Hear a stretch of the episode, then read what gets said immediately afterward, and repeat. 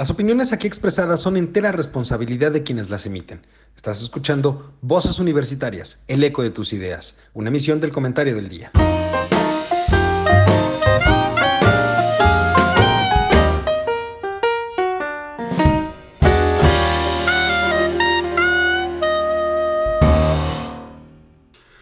Hola, ¿qué tal? Muy buenas tardes. Bienvenidos a este su programa Voces Universitarias, el eco de tus ideas. Como cada martes, estamos aquí para tratar temas de interés general para todos y cada uno de ustedes, mi querido público culto y conocedor. En esta ocasión, tengo la fortuna de ser acompañado por mis queridos compañeros, amigos y colegas. Juan, doctor, ¿cómo estás? Muy buenas tardes. Bien, gracias a Dios, bien, bien.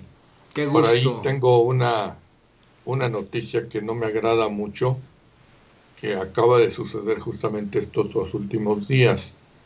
resulta que ojalá que Dios la ayude mucho y, en fin, resulta que Gabriela tiene una Rumi que está infectada.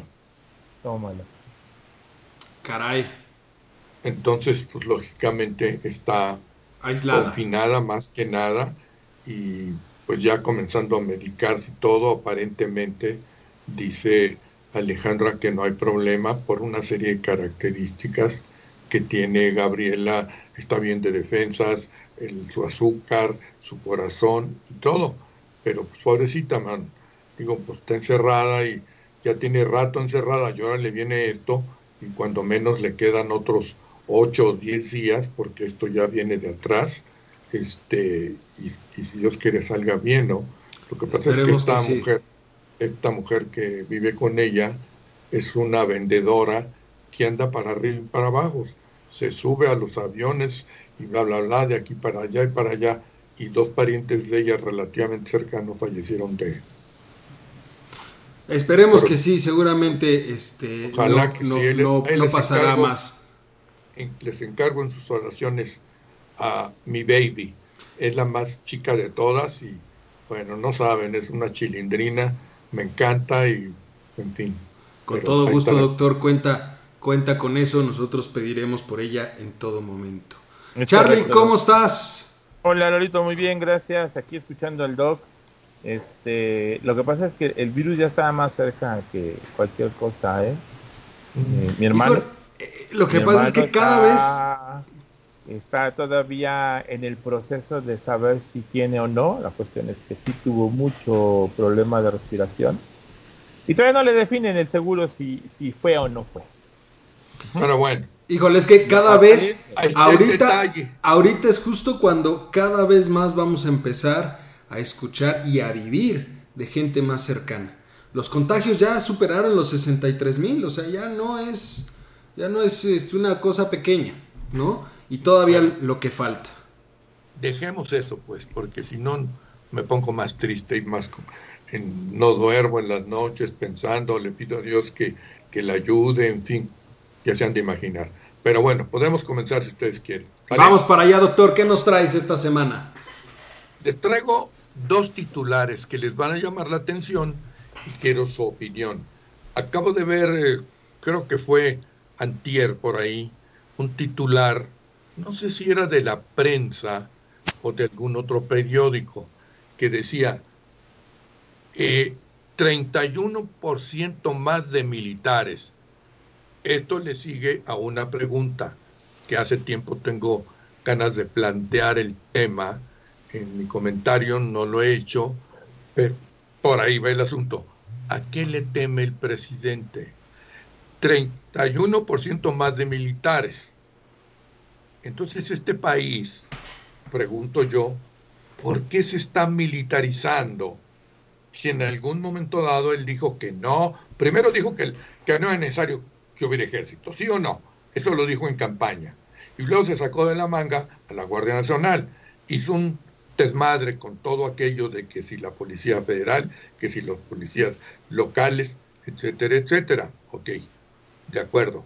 Entonces, esa es la situación, ¿no? ¿a qué le teme el presidente? Fíjate. como van los acontecimientos, ¿pudiera haber algún motivo para tener un temor?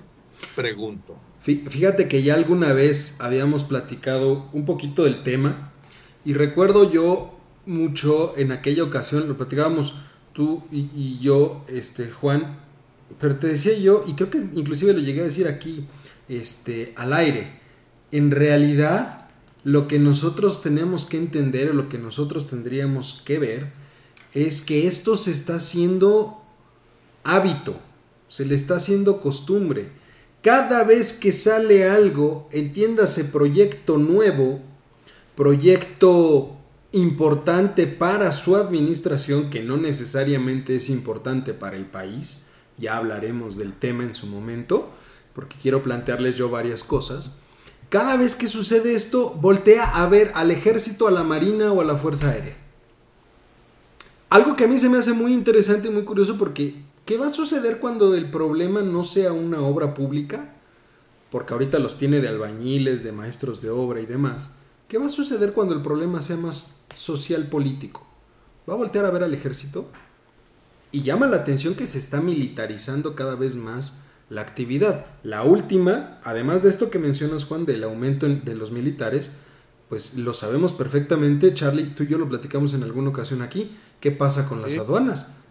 Ya el control es del ejército. Entonces, cada vez está, eh, eh, está, está generando que el ejército le rompa el, el, más bien le robe el espacio a la, a la cuestión civil. Fíjate que, ese es un tema bien interesante. Una de sus propuestas de campaña era sacar al ejército de las calles, ¿no? Que el ejército se regresara a sus cuarteles, a, sus trabajos, a su parte de, de seguridad y revisión en cuestiones de narcotráfico y demás, ¿no? Pero... No, inclusive era sacarlos de las cuestiones de narcotráfico, porque él decía que el ejército no tendría por qué estar haciendo actividades de policía. Y por eso muy tajantemente dijo que el ejército tenía que regresar a los cuarteles. Sin embargo, aumentó la presencia del ejército en la lucha contra el narcotráfico. Y, y, y esa es una parte donde ahora sí, ¿te acuerdas la semana pasada decías que el presidente mentía, ¿no? Esta es una parte que no se ha cumplido.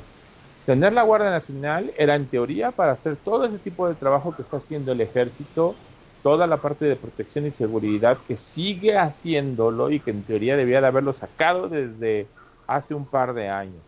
Entonces, eh, no lo entiendo. Yo no entiendo por qué dejar todavía el ejército y la marina en las calles. Este, no había caído en eso, Doc, hasta ahorita que usted lo mencionó, pero es cierto, o sea, ¿qué le pasa? ¿Qué tiene miedo? Ya, ya me acordé, fue en Reforma. En Reforma salió, con unas letras así grandotas. Pero, a ver, tú, ¿tú a qué crees? También entiendo la situación de Reforma, que ya sabemos que no. hay precisamente una buena relación. Por eso, pero por ejemplo, ¿tú cómo leerías la situación? ¿Tú a qué crees que le tiene miedo? ¿A un levantamiento social? Bueno, a ver, habría que ver que se está creando, conforme avance el tiempo, una situación tensa. Y luego van a estar ustedes de acuerdo conmigo el año que entra las elecciones. Este, ya sé que hay mucha gente que, pues bueno, que piensa que no va a pasar nada, que no sé qué, que uno es exagerado, pero, pues bueno, por ahí queda flotando en el ambiente, desde mi punto de vista, digamos, algo. Yo no sé qué intenta este hombre, ¿eh? con lo de la revocación, con el resultado de las elecciones, con el despapalle que se traen en Morena. Es que hay varias cosas que se pueden juntar para dar lugar a un evento que, que no debiera suceder. Y luego, él continúa en su lucha de polarización de conservadores liberales y continúa echándole pullas en un momento dado a los conservadores, entiendas el PAN. En México tú no puedes decir nada que vaya en contra de él que no seas porque eres conservador.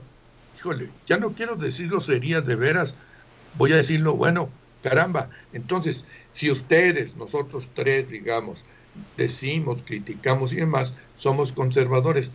Para comenzar, digo, si nos vamos al significado de la palabra y a su desarrollo histórico de conservadores, pues no tenemos nada de conservadores, por Dios santo. Digo, se le está dando un sentido, digamos, estricto y que en su desarrollo histórico, este, pues sí llegó que si la iglesia, que si este Porfirio Díaz, que si los que tú quieras, ok, conservadores. Pero basta y sobra con que tú no estés de acuerdo pero, con él. Pero ojo, entonces, en, ese mismo sentido, pero en ese mismo sentido, Juan, o sea, sí, si él está teniendo la capacidad de tomar las palabras como son, pues entonces él de liberal, como siempre se ha hecho llamar, dado y considerando su, su eh, digamos, mm, ¿cómo decirlo? El interés que ha mostrado por la figura de Juárez hablando de un liberal, pues déjame decirte, yo lo vería desde ese punto, él de liberal no tiene absolutamente nada.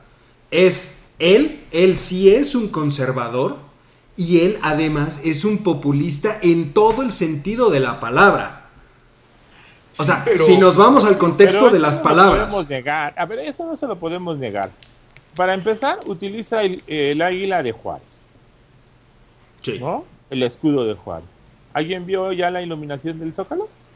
Sí, de hecho hubo, hubo mucho argüende por, por, eso, porque justamente no pusieron, o más bien pusieron, además del escudo nacional, pusieron el águila de Juárez. Entonces, a ver, por ahí empezamos, ¿no?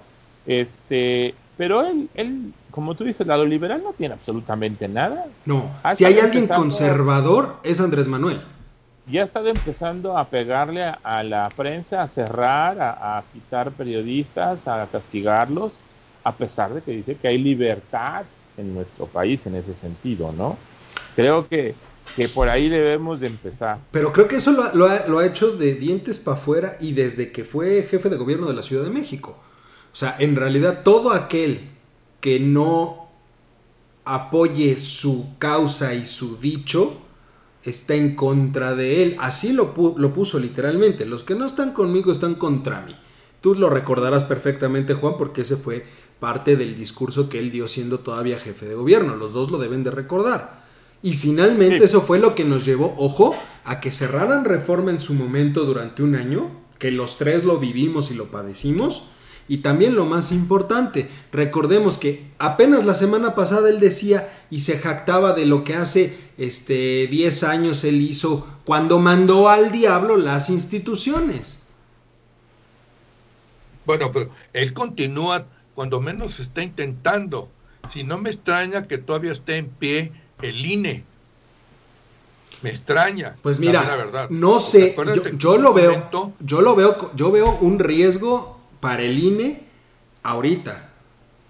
Ojo, no sé si negarle a, a, México, a, México Libre, bueno, el, partido de Calderón. México Libre. México Libre. No, no sé si negarle el registro a México Libre tiene que ver tal vez con ganarle un poco de oxígeno al instituto, ¿eh? Porque ya estaba aprobado en, lo particular, en los consejos. Y ya cuando se llevó al pleno, se votó por el no. Y ojo, yo no dudaría. No estoy diciendo que se estén, como dicen coloquialmente, bajando los pantalones. Pero sí sería un movimiento muy astuto como para ganarle oxígeno al instituto pensando en que ayer empezó el año electoral. Bueno, correcto. a ver, este, hay una cosa, bueno, un par de cosas ahí. Este, las declaraciones que, Lorenzo Córdoba ha hecho en la televisión, yo lo veo muy convencido, o más bien muy franco en el sentido que hubo por ahí, este, ellos trataban de identificar las donaciones. Yo no sé cómo funciona esta cuestión de las, digamos, de la donación, no lo entiendo, por eso no me voy al tema. Sin embargo, y esto fue ayer o antier, ayer posiblemente. Hoy en la mañana, y cuando le preguntaban en el noticiero a él qué opinaba sobre, sobre este asunto, dijo, pero es que no es la última instancia. No, todavía falta el tribunal. Si el ah, tribunal electoral finalmente dice que sí pues va el partido, ¿Ya? pues ya, ya la hicieron, tienen el registro. pongan listos, digamos. Eh, Los ministros. No es Paloma. ¿Cómo se llama? La mujer. Margarita. Margarita.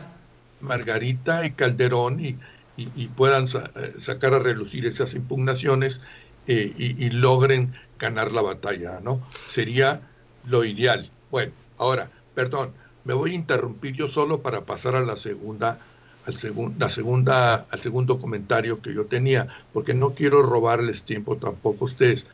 Hoy en la mañana leía otro titular que decía, este, híjole, palabras más, palabras menos, decía, AMLO contra la democracia, Conago. Ah, ese, ese, ese chisme está muy bueno. Ese chisme está muy bueno. Salieron declaraciones, este, lo que alcancé a escuchar, que pues este, como dijéramos, fue muy diplomático, no sé cómo llamarle al gobernador de Jalisco. Y luego hablaron, me parece que otros dos gobernadores, ya no los vi, en todo caso, pero parece que por ahí ve el tema. Diez gobernadores. Ya, no sirve. Diez gobernadores son los que se separaron ya formalmente de la CONAGO. Todavía quedan algunos por ahí, pero yo creo que se van a unir a esto. Ahora, este, yo siempre es que eh, estás, ojo, estás hablando de una tercera parte de los gobernadores del país están abandonando la CONAGO. Algo que aquí pues dijimos hace mucho tiempo, y, tú, y ustedes lo recordarán, y tú lo recordarás, Juan, es que decíamos, el pacto fiscal, el pacto federal, se tiene que revisar, se tiene que analizar y se tiene que actualizar, porque hoy en día ya no podemos funcionar con esa cosa que a fin de cuentas tiene más de 50 años. La realidad es distinta. Los porcentajes para cada estado, que cuánto se asignaba y que no era conveniente porque unos recibían más a pesar de que eran más grandotes y que los chiquitos como Oaxaca y Chiapas recibían mucho menos y demás. Sí, y lo compensaban finalmente con los programas sociales y por eso la mayor eh. parte del dinero para los programas sociales se iban a esas zonas. Entonces, en realidad, ojo, es es una cuestión que ya se esperaba venir. Desde que empezó el sexenio, se habló de que los gobernadores o algunos gobernadores querían romper el pacto federal. Dijeron que no estaba cumpliendo con los fines para los que fue creado, fue creada o creado, creada la CONAGO. y tienen razón, surgió como un contrapeso real para, para el Ejecutivo, porque recordemos que eh, era un momento donde nadie tenía este, mayoría en el Congreso. Los gobernadores siempre han querido tener mayor reflector en un momento dado. Y lo han logrado por lo menos en los últimos 20 años, desde que Vicente Fox llegó a la presidencia de la República para acá, han logrado tener una gran cantidad de reflectores hacia ellos, excepto, ojo, excepto el jefe de gobierno de la Ciudad de México. Ahora, hay una cosa que, por una parte, yo a mí me gustaría buscar, voy a rastrear más información sobre esto para poder formarme una opinión más completa. Y, y, pusieron en el noticiero la lista de los que están y de los que se fueron. Y me llamó también la atención esto. Me parece que no estaba el de Jalisco. O sea, no, sí está. En, de Jalisco dentro de los que se iban. No, sí. Me parece, a lo mejor me equivoco. Sí, sí está. Porque ah, a mí lo que me llamó la atención, ojo, es que no nada más son panistas. Porque también está saliendo a eh, Silvano Aureoles, que es perredista, y están saliendo por ahí dos priistas, el de Colima y ahorita se me va eh, quién es el otro. Pero son dos priistas, un perredista y los otros siete son panistas. Ahora, yo no sé si Veracruz también fue eh, de los que salió, ¿Por qué los menciono estos dos? Porque Jalisco, Veracruz y la Ciudad de México, según yo, son los estados, y a lo mejor este, Nuevo León, los estados que más electores tienen. Claro, sabemos que el Bronco se las gasta, como ustedes ya saben, y en el momento que le dé la gana manda al carajo el bronco, todo. No, el Bronco también está dentro de los que salen. Ah, bueno. El Bronco Entonces, también está dentro de los Ahí que está el problema de que son los estados que más electores o más votantes, como quieran ustedes llamarle, tienen. Entonces, aguas. Segui- Aguas. digo, el, el- el estado que más electores tiene, si mal no recuerdo yo, es el Estado de México. Ah, bueno, ¿no? perdón. Y, y ya después siguen efectivamente por tamaño, me parece que siguen Jalisco, Veracruz, Nuevo León, ¿no? Sí, sí, pero, pero en realidad es, es de llamarse la atención porque, ojo, creo que, y, y ahí sácame tú de dudas, Juan, pero creo que por lo menos de 1960 para acá, si no es que inclusive desde mucho antes, 1950, 1945 para acá, es la primera vez que los gobernadores en bloque se le ponen al tú por tú al presidente. Yo solamente recuerdo algo este, que sucedió, me parece, que en el sexenio de Echeverría, y era una cuestión de carácter fiscal justamente, con Leandro Rovirosa, justamente gobernador de Tabasco. Se quejaba Leandro en aquel, en aquel tiempo de que el estado de Tabasco aportaba no sé qué porcentaje, lógicamente por la cuestión del petróleo, del PIB. Y decía, y somos el estado que menos recibe. ¿Por qué? Tampoco recuerdo qué le dijo Echeverría, pero Echeverría haber hecho el coraje de su vida. Pero Porque justo- además Leandro fue el que hizo el destape, corrígeme si no. Sí, pero, ojo, después de eso vino una reforma o, o vinieron cambios al pacto fiscal y se empezó a modificar justamente por las quejas que venían después. Pero a ver, en cuanto puede haber muchas desavenencias por separado de los gobernadores contra la, la- la- la federación, pero que yo recuerde, así como está ahorita en bloque, porque no estamos hablando ni de uno ni de dos gobernadores, estamos hablando de 10 gobernadores. Es la tercera parte de los gobernadores del país.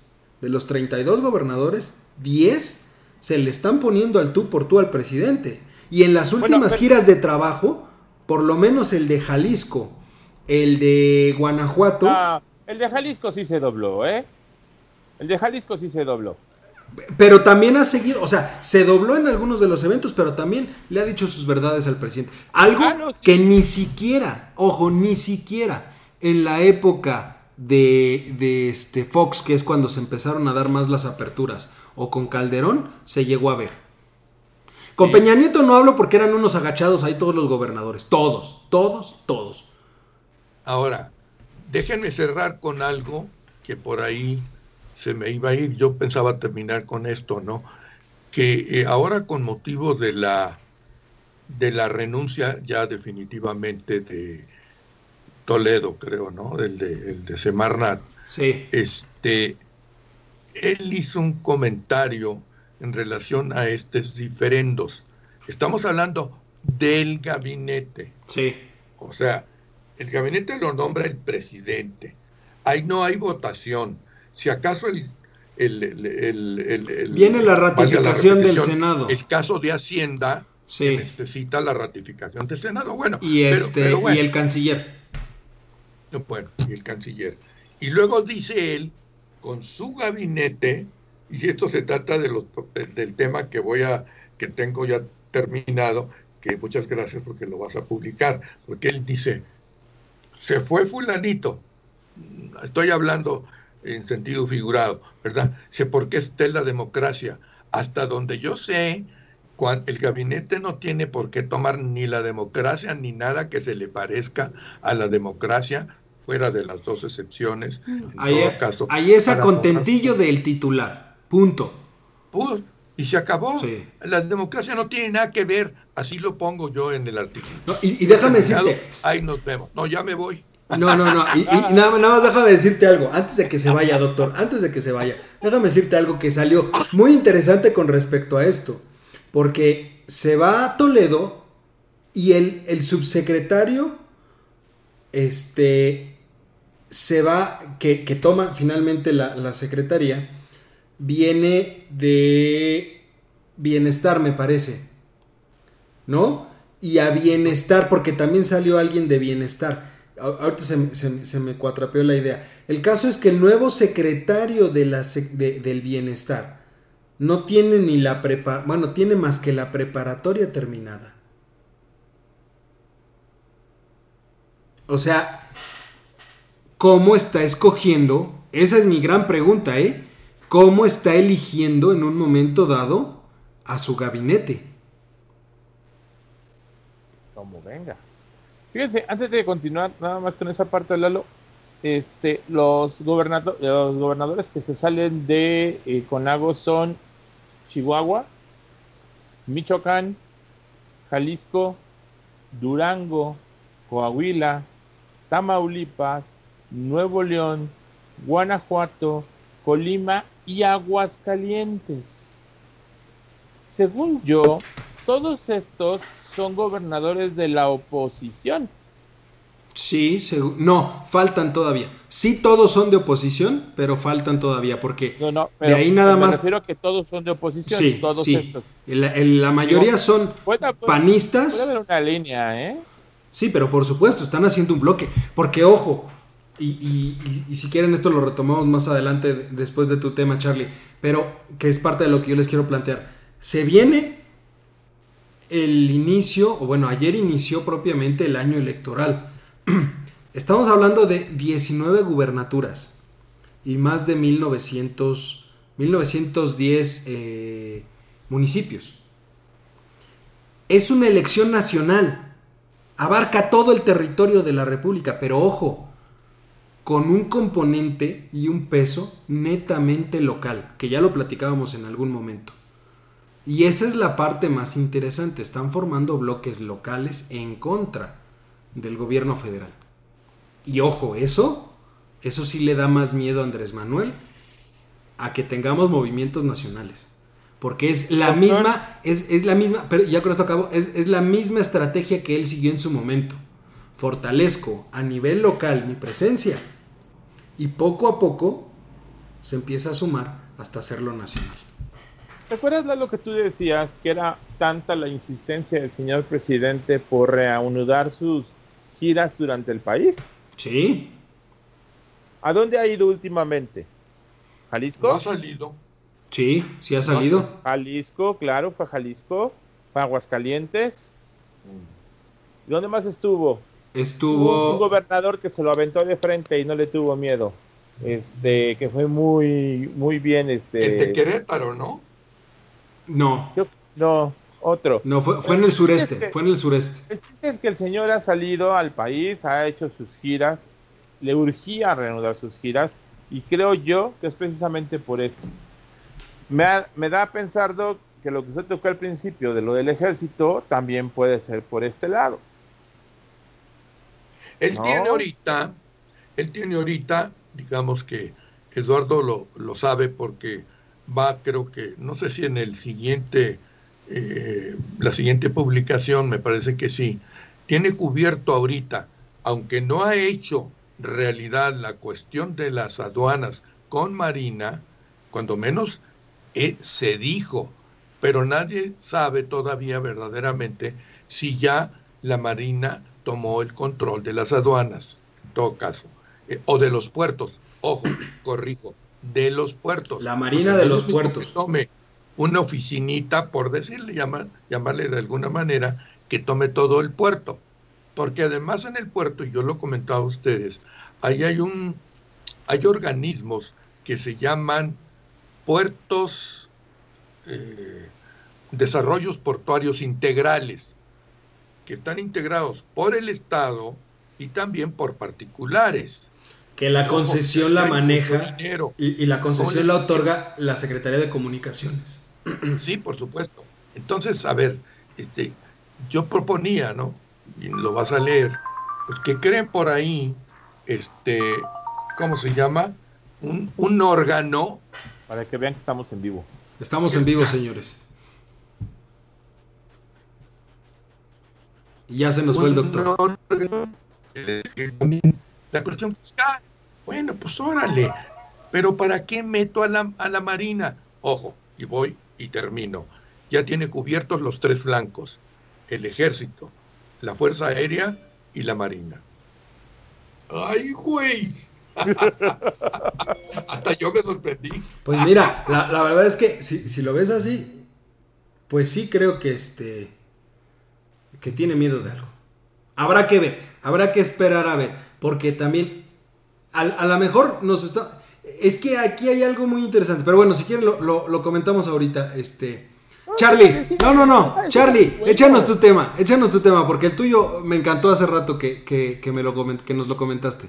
Porque han de saber, mi querido público oculto y conocedor, que antes de entrar al aire propiamente, hay un pequeño momento de reflexión entre nosotros y esos, a mi parecer, ¿de acuerdo? Son puros insultos. Son puros ofensas.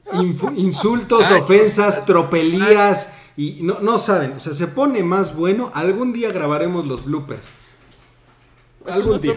Esas son nuestras pláticas normales. No, no. bueno, algún día, lo, lo, lo, algún día tal vez. Este, fíjate lo que, que el tema que estábamos platicando hace rato justo era, eh, ¿qué hacemos con nuestra basura tecnológica?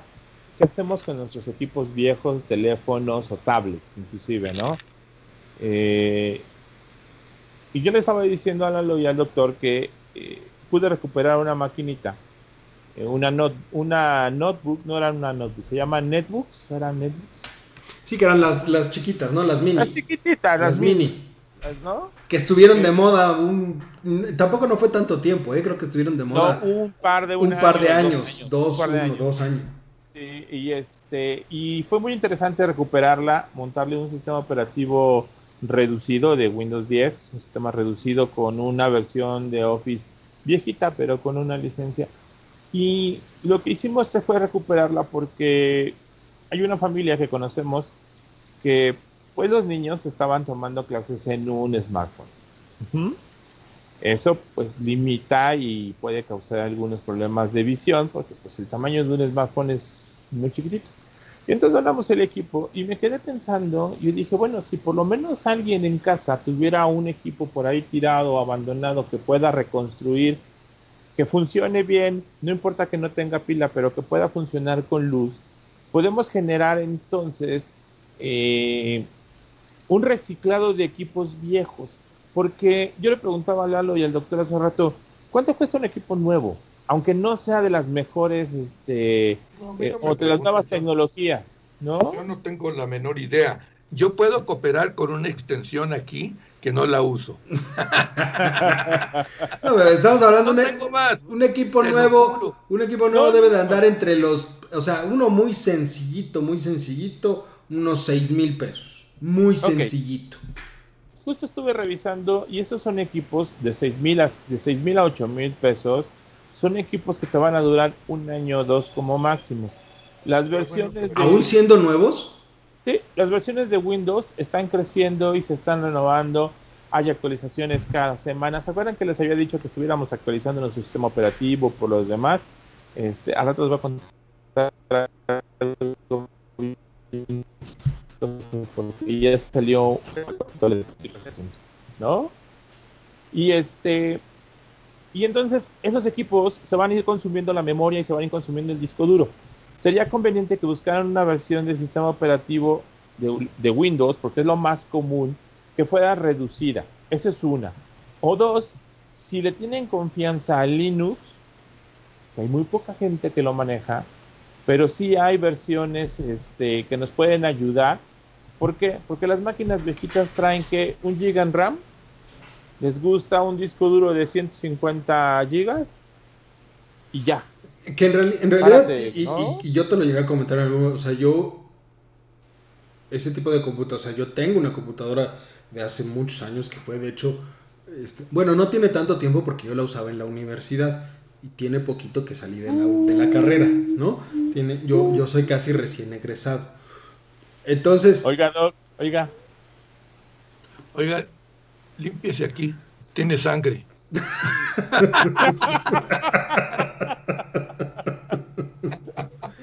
y entonces. entonces, yo lo único, yo lo único que tengo, perdón, Charlie, esa computadora yo la tengo, pero, pero yo la uso más que nada, o, tenía pensado utilizarla más que nada como una especie de respaldo, porque también hoy en día, o sea, esa computadora tiene creo que un, un tera de, de, disco duro. Y si no tiene un tera, cuando menos tiene 500 gigas. O sea, yo lo que tenía pensado, literalmente, es porque no, no, no le he actualizado ni absolutamente nada, era literalmente usarla para vaciar todos los discos duros que tengo, tenerlos ahí almacenados. Ahí te va algo más simple y más fácil que eso. Esa máquina, si tú vas a tratar de trabajarla, se te va a hacer lenta, se te va a hacer, se te va a atorar, que por una cosa u otra. Tienes que comprarle un sistema, un antivirus para que te proteja la información. ¿Por qué no mejor le sacas el disco duro? Compras una carcasa en esas tiendas de, de cómputo, lo guardas y haces un disco USB donde lo puedes conectar y guardar tu información. Ah, ¿verdad? Fíjate que eso no lo había pensado. Eso es mucho más económico. La carcasa cuesta como 300, 400 pesos. 600 si quieres verte más, este, para que sea más bonita y demás, ¿no? Sacas el disco duro, compras uno chiquitito, más chiquito de 150 o de estado sólido para hacerla un poquito más rápido esa máquina y esa la puedes donar. Así de simple. Donas esa máquina. Ok. Fíjate que es, importante, eh, esto que mencionas por, una razón, porque efectivamente luego no sabemos qué hacer con todas esas cosas, ¿eh? No, agarras y la acabas tirando y eso es un problema para la ciudad. Eh, tú no sabes la cantidad de material este, eh, tan peligroso que contienen las máquinas, porque trae pila. Esas máquinas traen pilas. Ya hay lugares donde las puedes llevar para reciclaje, ¿no? Sí. Ajá. ¿Conoces uno? No. Voy a buscarles uno para que lo tengamos presente. No sé, y digo, no nos patrocinan nada, ojalá que nos estén viendo y nos empiecen a patrocinar, pero no sé si, por ejemplo, en Office Depot, ya ves que tienen un kiosco, eh, casi todos los Office Depot, que es supuestamente para arreglar computadoras. Ajá. No sé si ahí, fíjate, no, sé si ahí. ¿eh? No, no, Yo lo único que he visto son contenedores de pilas sobre las calzadas o las grandes avenidas. Es lo único que he visto y eso me parece excelente porque manejar pilas este, es muy complicado. De hecho, yo, ahorita que estamos en, el tema, cada vez que vayan a tirar una pila, eh, yo les recomiendo que le pongan masking tape hacia la pila, alrededor, para que no se vaya a chorrear o vaya a tirar el líquido. Porque lo que hacen es reaccionar con algún material cuando pegan. De esta manera la protegemos y evitamos que se chorreen hasta que la puedan sacar de, la basura. Oye, Charlie, ¿qué haces, por ejemplo, con los teléfonos? Porque también esa es otra. Si las computadoras cambian de manera rápida, uh, los, teléfonos, o sea, hay veces, y yo me incluyo, te soy muy sincero, de repente buscando en algún cajón, de repente yo me encontré con seis o siete teléfonos de los que yo tuve hace muchos años, o sea, no hace tantos, hace poquito, pero este, pero son teléfonos análogos que ya, o sea, los puedes conectar, pueden llegar a prender, pero no van a servir ya para nada. No, porque no tienen señal. Pues, no tienen señal, Porque ya no, ya no existe la, la, tecnología, bueno, ya está rebasada la tecnología análoga. Yo, yo tenía un Nokia de esos que le llaman de ladrillo, que era buenísimo, de los que aventabas y seguían funcionando.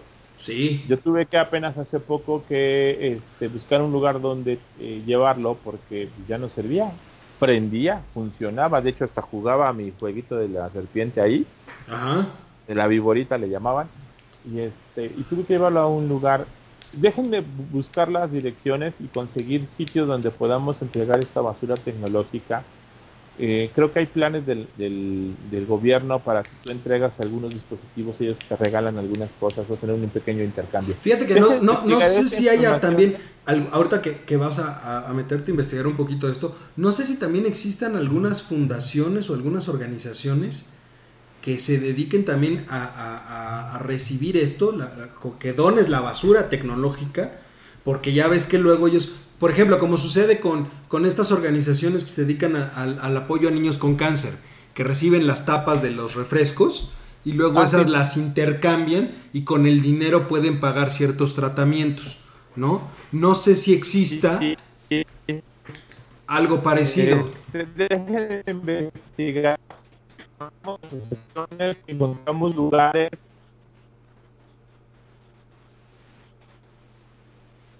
Sí, lo único que les digo ahorita es, no los tiren a la basura, si los equipos prenden y funcionan, aunque sea lento, vamos a encontrar algunas asociaciones donde puedan llevar esos equipos y los puedan eh, arreglar y los puedan donar a los niños para estas necesidades. Creo que es un buen momento de poder darle ciclo a estos equipos y que puedan seguir trabajando, ¿no? Eh, creo que, que, este es el momento ideal para poder, no te digo que saques tu basura, sino que comportamos lo que tenemos que ya no estamos usando. Sí, que es, es, justamente lo que sucede también, por ejemplo, con la ropa, que te dicen, oye, no dones la ropa que ya no sirve. Dona la ropa que ya no uses, que está en buen estado, que se puede volver a utilizar. No, no es porque dones el pantalón ya que está roto, sino que dona un pantalón que a lo mejor tiene 10 años que ya no lo usas, pero está en buenas condiciones, en buen estado y que le puede ser útil a alguien más. Lo mismo sucedería acá. O sea, si la computadora que tú quieres donar se le rompió la pantalla, pues sabemos que cambiarle una pantalla es mucho más caro que comprar una computadora nueva. ¿no? Entonces a lo mejor... Pero imagínate que se lo llevas al, señor que está recibiendo las donaciones y tiene otro equipo igual que no funciona la computadora, pero la, la pantalla sí. Correcto. Y entonces ellos pueden hacer el cambio de piezas y te dejan, de dos equipos hacemos uno. Y esa es la idea.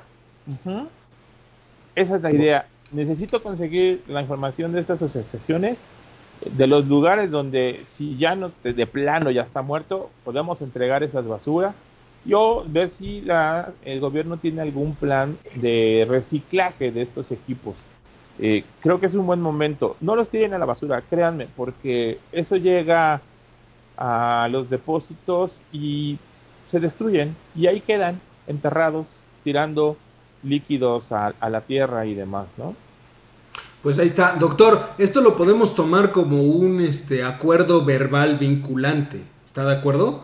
Que Charlie queda completamente este, comprometido a conseguir la información y a escribir a lo mejor un artículo donde sea qué hacer con la basura tecnológica. Sí, y de hecho es algo que ya estoy terminando. Pero ya no es vinculante, le aventaste la pelota. ya es, muy bien. Bueno, ya es, es una, directo. Es directo. Ya no es vinculado, es directo a ti. Eh, sí, es importante porque tenemos mucha basura tecnológica en casa. Híjole, es que es muchísimo. Y más ahora. Más ahora, justamente, como bien dices, este, el, cambio. Oye, pero a ver, me, quedó esta idea y si quieres ya con esto terminamos. En realidad, ¿vas a endrogarte por una computadora de 8 mil pesos y la vida útil es de dos años. Sí. Sí, porque el procesador que están utilizando es un procesador muy económico. Es un procesador Celeron. Ese es el, económico de Intel, o lo más económico que hay en el mercado. ¿Sí? 8 mil o 6 mil pesos, que representa un gasto muy importante para... No, por eso lo digo, porque ¿No? es cualquier cosa. O sea, a lo mejor a alguien con un poquito más de recursos vale la pena decirle, oye, si vas a hacer el gasto, pues a lo mejor inviértele un poquito más, llégale a los 10, 12 y a lo mejor es una computadora que te va a durar 3, 4 años. Un año más. No, o sea, pero en realidad estamos hablando de subirle un año de vida. Sí, Fíjate, lo que necesitas ahorita mínimo y como salen las máquinas, ahorita son 4 GB en RAM, disco duro de 200 o 500, que es lo más barato que te van a meter, un disco duro de 500 hasta de un tera. Este, y aquí viene el problema, son los procesadores. Te vas a encontrar un procesador Celeron, que es lo más económico, eh, y de ahí brincas a los i3, i5, i7, pero esos procesadores se están eh, cotizando muy caro. Esas ya son máquinas de 16 mil, 17 mil, hasta de 50 mil pesos puedes encontrar equipos. Entonces, hay que tener mucho cuidado al momento de comprar, hay que revisar si tienen tarjetas de crédito, pueden meterlo a meses sin intereses si no se ven afectados en este momento. Eh, creo, creo es un buen momento. voy a contestar esta llamada porque es de Mexicali. Sí, me disculpan, por favor. Sí, pase usted, Doc. Y seguimos en vivo para que usted lo vea, mi querido ¿eh? público oculto y conocedor. Eh, me faltó nada más decirle, ¿sí, Lupita? Bueno. Sí, eh, sí, correcto, completamente. Completamente. Para los que son no millennials, sino este, ¿cómo se llamaban? Mi generación X. se acordarán de este asunto, ¿no? Sí, por supuesto. Oye, este, pues bueno, ya ahí creo que vale mucho la pena todo este tipo de cosas porque de verdad es una situación que pues, se, vive día a día y, y, hoy es cada vez más, o sea, en verdad hay muchas más cosas. Claro, si, alguien en el público, ¿eh? si, alguien en el público nos quiere patrocinar aquí a, a Voz Universitaria, el comentario del día, por supuesto, con equipo nuevo, pues ¿No le pierdes? Somos, es bienvenido.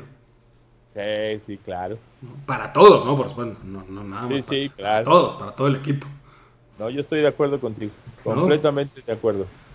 Pero bueno, ahí lo tenemos, ahí lo tenemos. En lo, en lo que regresa el doctor, si te parece, Charlie, vamos avanzando un poquito, este, porque ya en estos últimos este, minutitos del programa, me gustaría a mí tocar me gustaría a mí este, poder abordar un tema, que es justamente el inicio del año electoral. Y es una situación que a mí me interesa abordar y que me gustaría mucho que, que lo platiquemos aquí.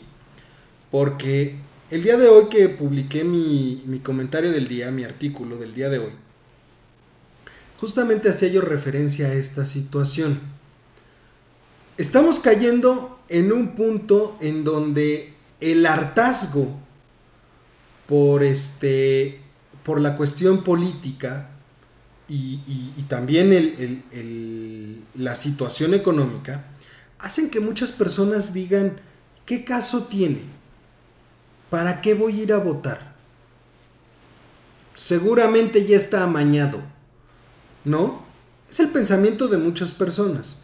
Y hay muchas otras personas que también van a votar pero no por una convicción y por ejercer ese derecho, sino van a votar porque me conviene, porque me regalan cosas.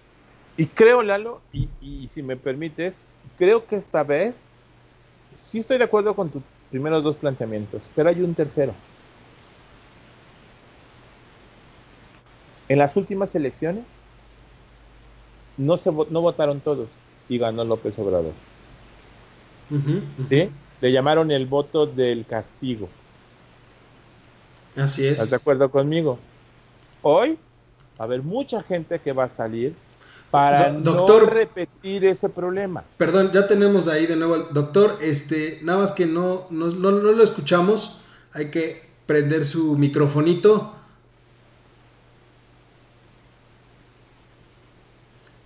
No,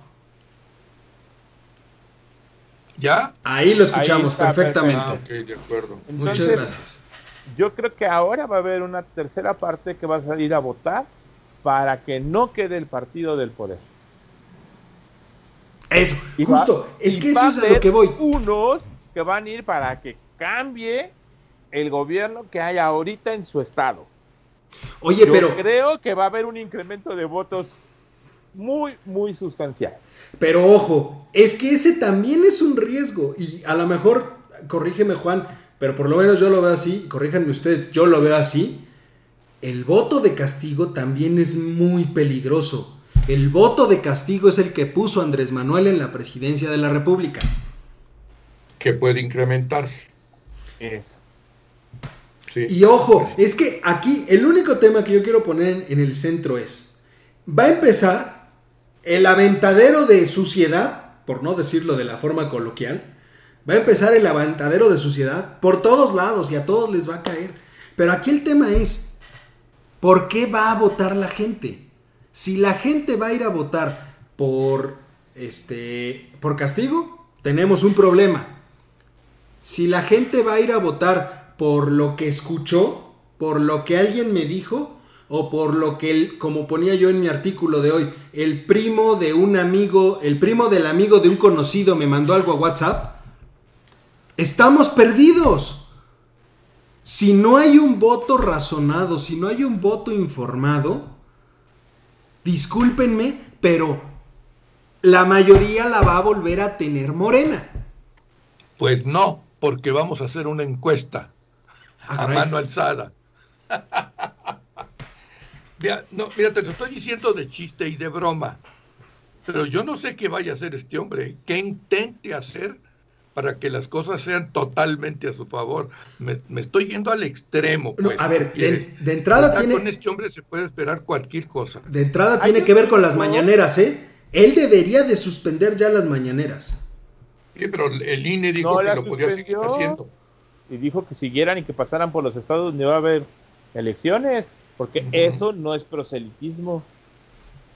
Entonces no, entiendo qué, o sea, no entiendo qué es proselitismo. Va a estar la gente votando por y te apuesto lo que quieras que dentro de las mañaneras de aquí en adelante, por lo menos de aquí a las elecciones, el nombre Morena, los candidatos eh, y, pegarle mucho a la oposición va a ser el pan de cada día. ¿Por qué? Pues porque el hombre es lo que sabe hacer, el hombre sabe estar en campaña. O sea, no nos hagamos tarugos. Por eso repito que el peor error que podemos cometer como ciudadanos es emitir un voto de castigo o emitir un voto porque alguien me dijo o porque creo. Aquí el chiste es un voto informado, porque también, ojo, es la primera legislatura, hablando de los diputados federales. Los 300 pueden reelegirse, tienen derecho a la reelección. Entonces, si ahorita llega alguien y literalmente, y como ya está cerca el programa, lo puedo decir, llega a pedir, llega a pedirle a cada una de las familias chichi, como dicen coloquialmente, ¿Eh? ¿no? Pues aquí la pregunta es, oye, tú prometiste todo esto, vamos, ¿quieres mi voto? Vamos a sentarnos, ven, siéntate para acá, pásale, y vamos palomeando a ver qué hiciste y qué no hiciste. Eso no va a pasar nunca. E, e, en mi artículo yo lo menciono mucho. Ok, que el bienestar, el programa para el bienestar Benito Juárez, que el no sé qué de la enseñanza Benito Juárez, y luego el otro, Benito Juárez García. O sea, él trabaja la cuestión emocional de carácter patriótico para, digamos, motivar a la gente. ¿Por qué? Porque, caramba, pobrecito, Benito Juárez, pero o sea, está revolcando en su tumba con algunas cosas que están poniendo que sencillamente, digo, caray, pues tampoco se vale. Él no quiere que se cometa, digamos, lo que pasó con las mujeres estas ahí en la Comisión Nacional de Derechos Humanos, que ya ves que sacaron los, las fotografías o pinturas, no sé qué serían, de Madero, y lo que hicieron, ¿verdad? Eh, ¿Esas pinturas estaban bien valuadas? ¿Tienen un costo o eran simples representaciones, Doc? Bueno, perdón. Según yo tengo entendido que, eh, y estamos hablando, sí, de, era parte de, me parece que sí era parte de patrimonio en un momento dado de, de las oficinas, ¿eh? La, la verdad, eso sí, digo, entiendo la situación, entiendo lo que están pidiendo, no estoy muy de acuerdo con la forma de actuar, pero bueno, si no se responden o no se atienden las demandas de las personas eh, que están solicitando sus apoyos, pues digo, de alguna manera tiene que reaccionar el pueblo. Te digo algo, a mí me encantaría, y estoy totalmente de acuerdo contigo, si no hay una respuesta correcta por parte del gobierno, la gente tiene todo el derecho de reclamar y de pedir resultados. ¿No? Con ese mismo ahínco, con ese mismo eh, coraje, si tú quieres verlo, de que están matando gente, de que están incumpliendo, ese es el mismo coraje que yo quisiera ver en la sociedad y en las personas cuando se trata de ir a ejercer el voto. El doctor dice que esto nunca va a suceder, lo que te acabo de comentar. Pero también hay algo muy cierto no gusta meterse en este tipo de temas. Yo, yo le preguntaría a las personas que nos ven y a todo el mundo, ¿cuántos realmente saben quién es el diputado de su distrito? Ah, es que eso es lo que te iba a preguntar. O sea, ¿cuántos conocemos quiénes son los que trabajan aquí por nosotros? ¿No? ¿Quiénes son los que dan la cara este, en el Congreso por nosotros? ¿Quién es el que por el que tenemos que votar por mi cuadra?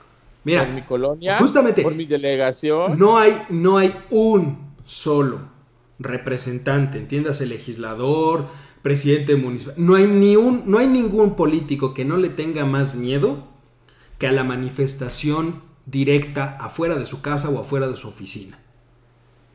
Estamos hablando de 300 distritos electorales. Somos 130 millones de personas. Más o menos estamos hablando de 45 mil personas por distrito. Ajá. Con que, fíjate, con que 100 o 200 personas de un distrito se le fueran a plantar a la oficina al diputado y le exigieran que rindiera cuentas sobre su plan de trabajo, las comisiones donde está, cómo ha votado, por qué ha votado y todo eso, te apuesto lo que quieras que le piensan dos veces antes de hacer algo distinto a lo que la gente le pueda demandar. Pero, a ver, tú dime, ¿tú conoces el plan de tu delegado? No. Y mira que sí lo he buscado y no lo he encontrado.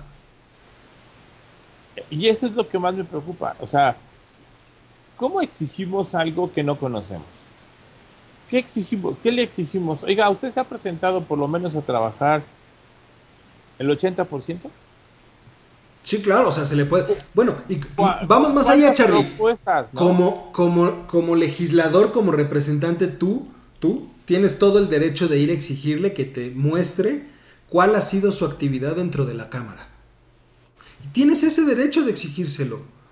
Pero él no me va a hacer caso, soy un solo ciudadano. Y aunque vayamos en caravana, se va a excusar, se va a esconder, porque no, lo, no están acostumbrados a que les pidamos o exijamos, ¿no? Ni mucho menos a que nos vengan a, casa por casa a entregar, oigan, ese es mi reporte de, fin de año, o este es mi reporte de fin de de época o de cierre o no sé cómo se maneja. ¿Quién se lo exige? ¿A quién se los exige? A nadie. Y justo. Tuvimos una Carmelita Salinas ahí metida. ¿Qué hacía? Nada. Pero porque ella era plurinominal. No, pero ahí estaba. No, pero, es, es, que es justo a lo que voy. O sea, no por ser plurinominal o no por ser de representación directa, están excusados de hacer o no hacer. Y se vienen unas elecciones, Charlie, que son definitorias, y yo siempre lo he dicho, la intermedia ahorita es definitoria para saber no tanto quién va a ganar el 2024, esa es otra cosa, y falta tiempo para hablar de eso. Pero por lo menos va a ser definitorio para saber qué rayos vamos a hacer y cómo se va a comportar el país de aquí al fin del sexenio. Van dos años de gobierno, nos faltan todavía tres años, diez meses. Porque este gobierno nada más va a durar cinco años, diez meses. Por el cambio que hubo. Nos quedan tres años, diez meses. Vamos a ver las cifras al día de hoy. Menos 925 mil empleos. Caída del PIB del 10.7%. Inflación cercana al 4%. Aumento en homicidios dolosos y extorsiones, dicho por el mismo presidente. Entonces, y si esto es a los dos años de gobierno y todavía nos faltan tres años, diez meses, ojo, debemos de tener o buscar de cierta manera lograr el contrapeso a las ocurrencias que están saliendo de allá. Y ese contrapeso tiene que ser el legislativo. Y la única forma de lograr ese contrapeso es que la gente salga a votar informada. No un voto de castigo, no es voy a castigar a Morena porque son unos, ¿no? De tal por cual y ahora voy a votar por el PT. Espérate, es, exactamente lo mismo. mismo. Es como decíamos antes, ¿no? Decías, ah, es el Partido Verde Ecologista. Y era un voto por el PRI. Bueno, en el caso del verde uno no sabe. Porque dependía, sí, acuérdate que ellos ya fueron en alianza con el PRI, con el PAN, con el PRD también fueron, en, o sea, o sea el verde, ese sí, el verde es un voto por el que vaya ganando en ese momento. ¿No?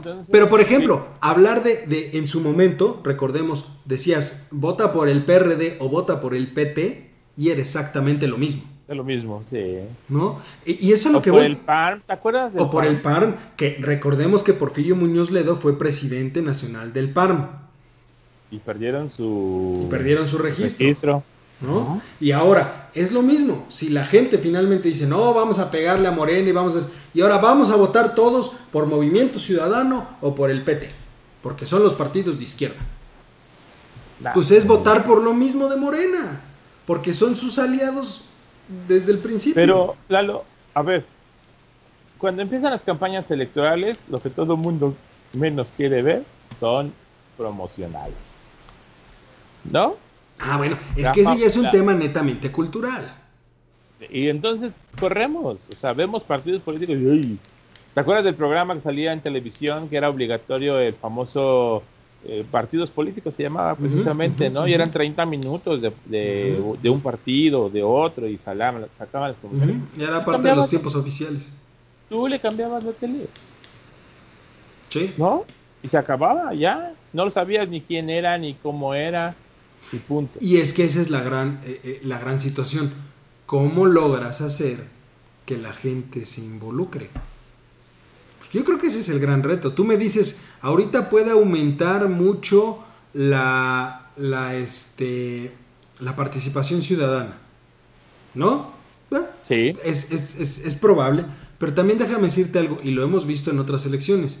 Cuando hay un desencanto tan fuerte, también crece el abstencionismo. Créeme que, yo lo que veo es, sigue habiendo un encanto grande. ¿eh? Sí, sí lo siguen apoyando. Yo lo que digo es, lo apoyan a él. La popularidad, y lo hemos dicho varias veces, la popularidad del presidente está intacta prácticamente. Sí, esa no pero, pero el apoyo a Morena, separando Morena de Andrés Manuel, es algo totalmente distinto. Sí. Han caído muchísimo. Y Morena, ojo, yo no veo un Morena post Andrés Manuel. No lo hay. Es que no lo hay. O sea, después del Mesías, ¿quién? Y tan es así, fíjate, tan es así. Y, ya con esto termino. Este, los que están compitiendo por la dirigencia de Morena, uno de ellos, muchacho este muy polémico, el, señor Atolini, que lo has de haber escuchado. Sí, ¿cómo no? Si escuchas su discurso habla del obradorismo. Sí. Discúlpame, pero si tú vas a competir por la presidencia de un partido político,